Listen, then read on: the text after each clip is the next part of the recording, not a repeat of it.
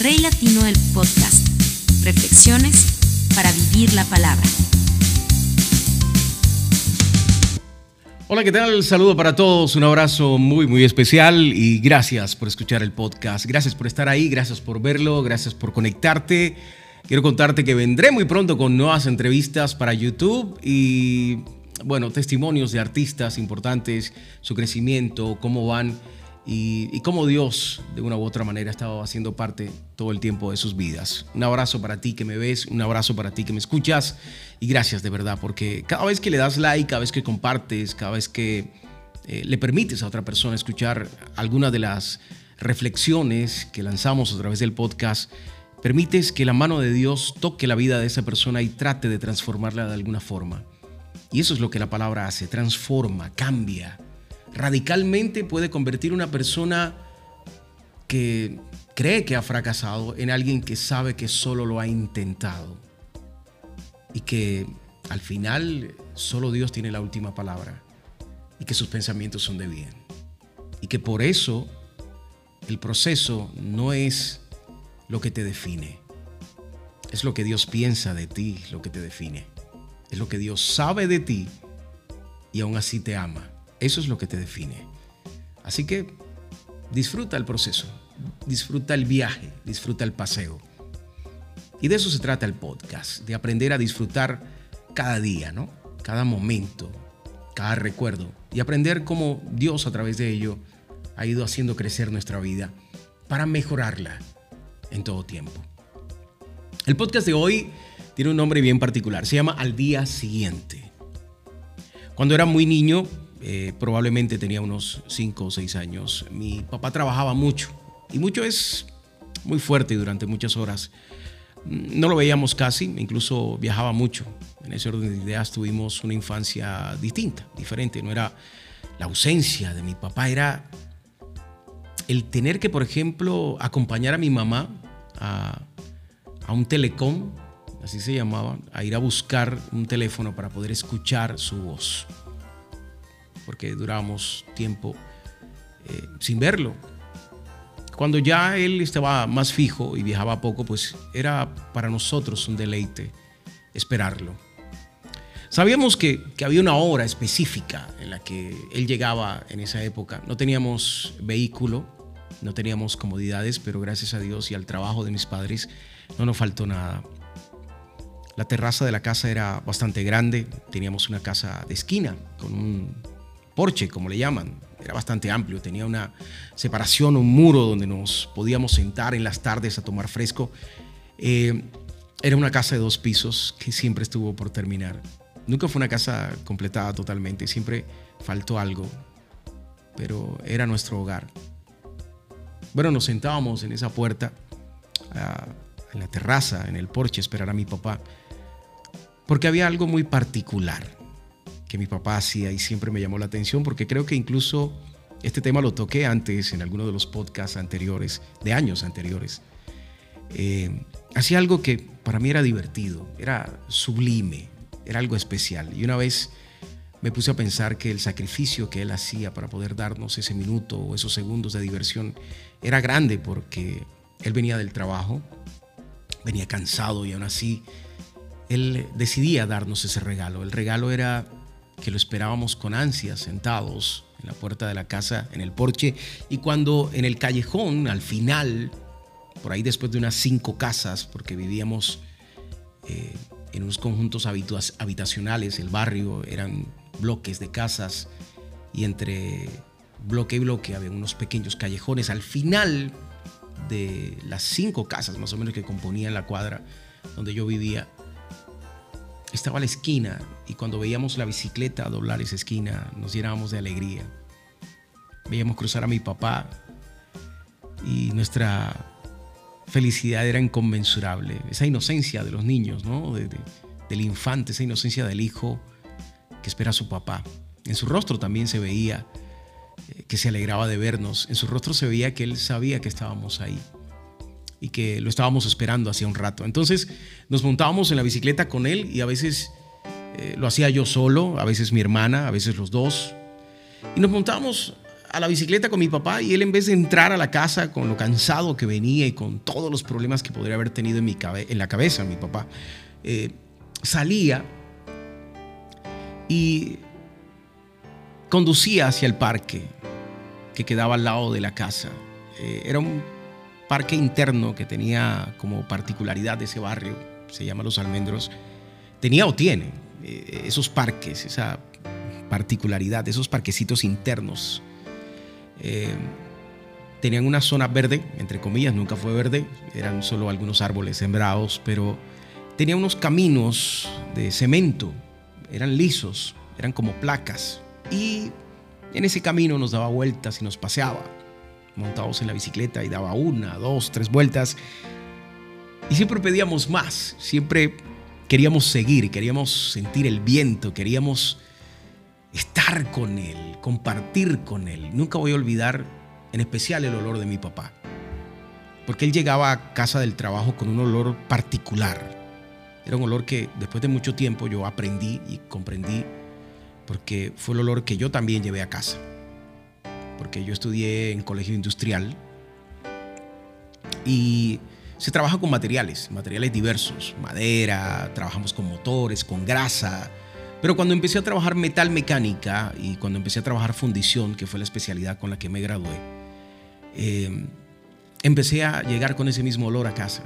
Ese olor metálico de la viruta cuando pasas la lima sobre el metal o cuando usas el esmeril, cuando cortas con una sierra o una cegueta, cuando cortas eh, un tramo de una varilla metálica, toda esa viruta sale volando y se te pega se te pega la piel, se te pega la ropa y ese, ese metal te deja un olor muy particular en el cuerpo. Y a eso olía mi papá. Hasta eso extrañamos de su presencia. De pronto para él el darnos vueltas en un parque y que lo esperáramos sentados en la puerta de la casa no era importante, para nosotros marcó una etapa trascendental de nuestra infancia, el esperar a papá que a veces llegaba con chocolates, que a veces llegaba con comida, a veces llegaba con nada. Pero fíjate que, que todo esto implica la presencia de papá en tu vida. A lo mejor no tuviste esa oportunidad, a lo mejor no tuviste ese papá. Pero hubo un abuelo, un tío, hubo un padre adoptivo, y su olor, su perfume, el estar en su presencia, te trae buenos recuerdos. Y te agrada porque te sentías segura o seguro en ese momento, en ese tiempo. Yo con el pasar de los años me di cuenta de lo importante que es estar en presencia de papá. Y te hablo de mi papá celestial, no el terrenal, no el natural. Es importante estar con él, pero es mucho más vital para mí estar en presencia de Dios. Ese que siempre estuvo y que nunca vi. Ese que me encontré en el camino mientras Él era quien me esperaba. Ese que se permitió dejarme correr como un loco y me salvó muchas veces y yo nunca me di cuenta sino hasta tiempo después. Ese Padre que me ama, que me amó y que me amará por siempre. Que también es tu Padre y también estuvo ahí, aunque tú no lo veías cuando no lo conocías, si es que aún no lo conoces. Él siempre estuvo y siempre estará. Él siempre me acompañó. Él siempre me abrazó, Él siempre me, me guardó.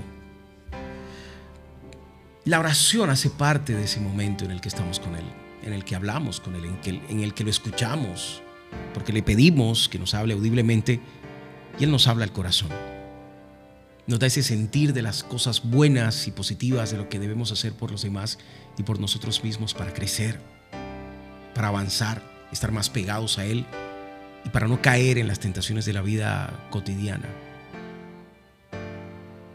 Él lo hace, pero lo hace mucho mejor cuando leemos la palabra. Porque cuando leemos la palabra entendemos cómo piensa Dios y sabemos realmente cómo actuar delante de Él. Cuando estamos en su presencia sabemos qué pedir, cómo pedir, qué debemos pedir y qué no debemos pedir, porque Hay cosas que simplemente nos da porque Él prometió darlas. Si actuamos de cierta forma. Y otras que simplemente nos da y que no tenemos cómo pagarlas. Y que no nos exige pagarlas. La gracia, por ejemplo. Pero te quiero hablar de algo mucho más grande, porque de pronto hoy estás viviendo una situación compleja. De pronto hoy estás viviendo una situación difícil. Yo, quisiera poder brindarte la posibilidad de entender que vas a salir del pozo, que vas a salir adelante, que, no, depende de tu tiempo ni, ni, del tiempo natural. Depende de los tiempos de Dios, el kairos, el cronos, que pertenecen a Dios. Ambos se comportan de acuerdo a lo que Él decide, de sus designios, pero el resultado final de estar en la presencia de Dios siempre será salvación. Entiéndelo bien. Siempre será restauración. Déjame decirte tú me estás escuchando, pero tienes que entender que te vas a levantar. Y me dirás, Rey, eh, es difícil, mi situación es compleja, mi matrimonio, mi vida, mis hijos, mis padres, mi trabajo, mi ruina, mi enfermedad. Podrías decirme muchas cosas que probablemente yo también estoy viviendo. Tienes problemas económicos, de autoestima, estás deprimido, deprimida. Déjame decirte que nunca has estado sola ni nunca vas a estar solo. ¿Tu fe puede creerlo? Porque si tu fe puede creerlo, puedes hacerlo posible, puedes salir de ahí. Pero necesitas simplemente una cosa que es lo que vas a necesitar el resto de tu vida como el oxígeno que respiras para poder vivir. ¿Y sabes qué es la presencia de Dios? Y anhelarlo como yo anhelaba a mi papá regresar del trabajo. Anhelarlo, querer estar con Él, compartir con Él, hablar con Él. Su presencia te restaura. Su presencia te levanta. Su presencia te sana. Tú puedes ser sanado, levantado por la presencia de Dios. Solo necesitas su presencia. Y voy a cerrar con esto. Porque debes estar pensando, es imposible. Yo te voy a dar la razón de por qué es posible.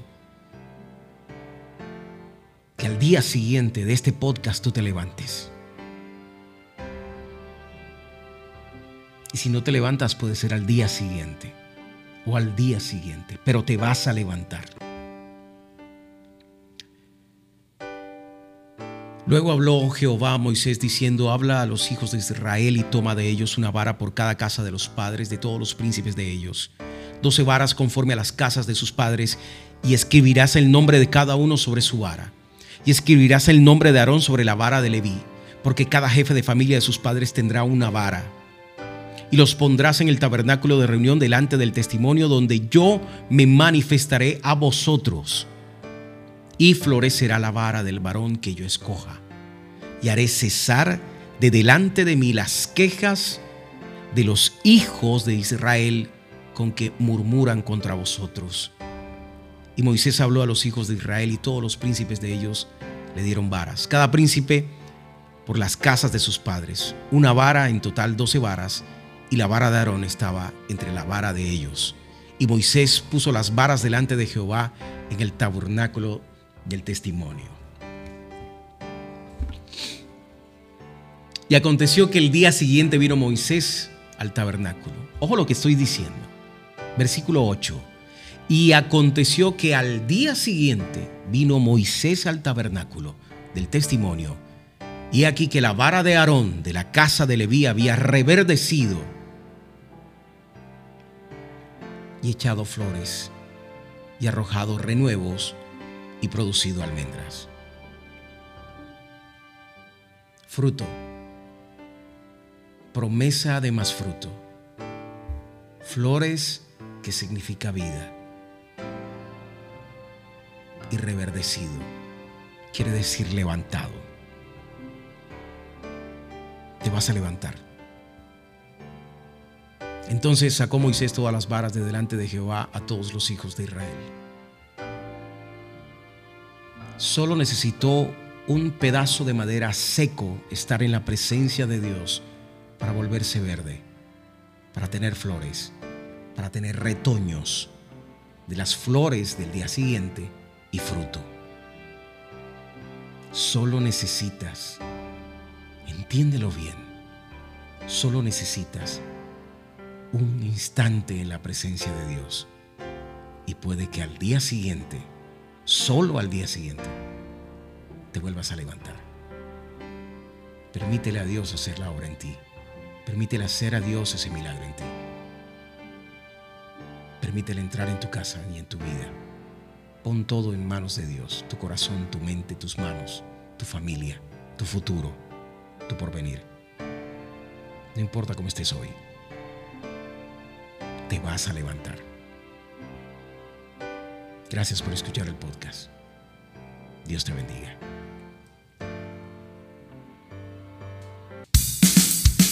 Rey Latino del Podcast. Reflexiones para vivir la palabra.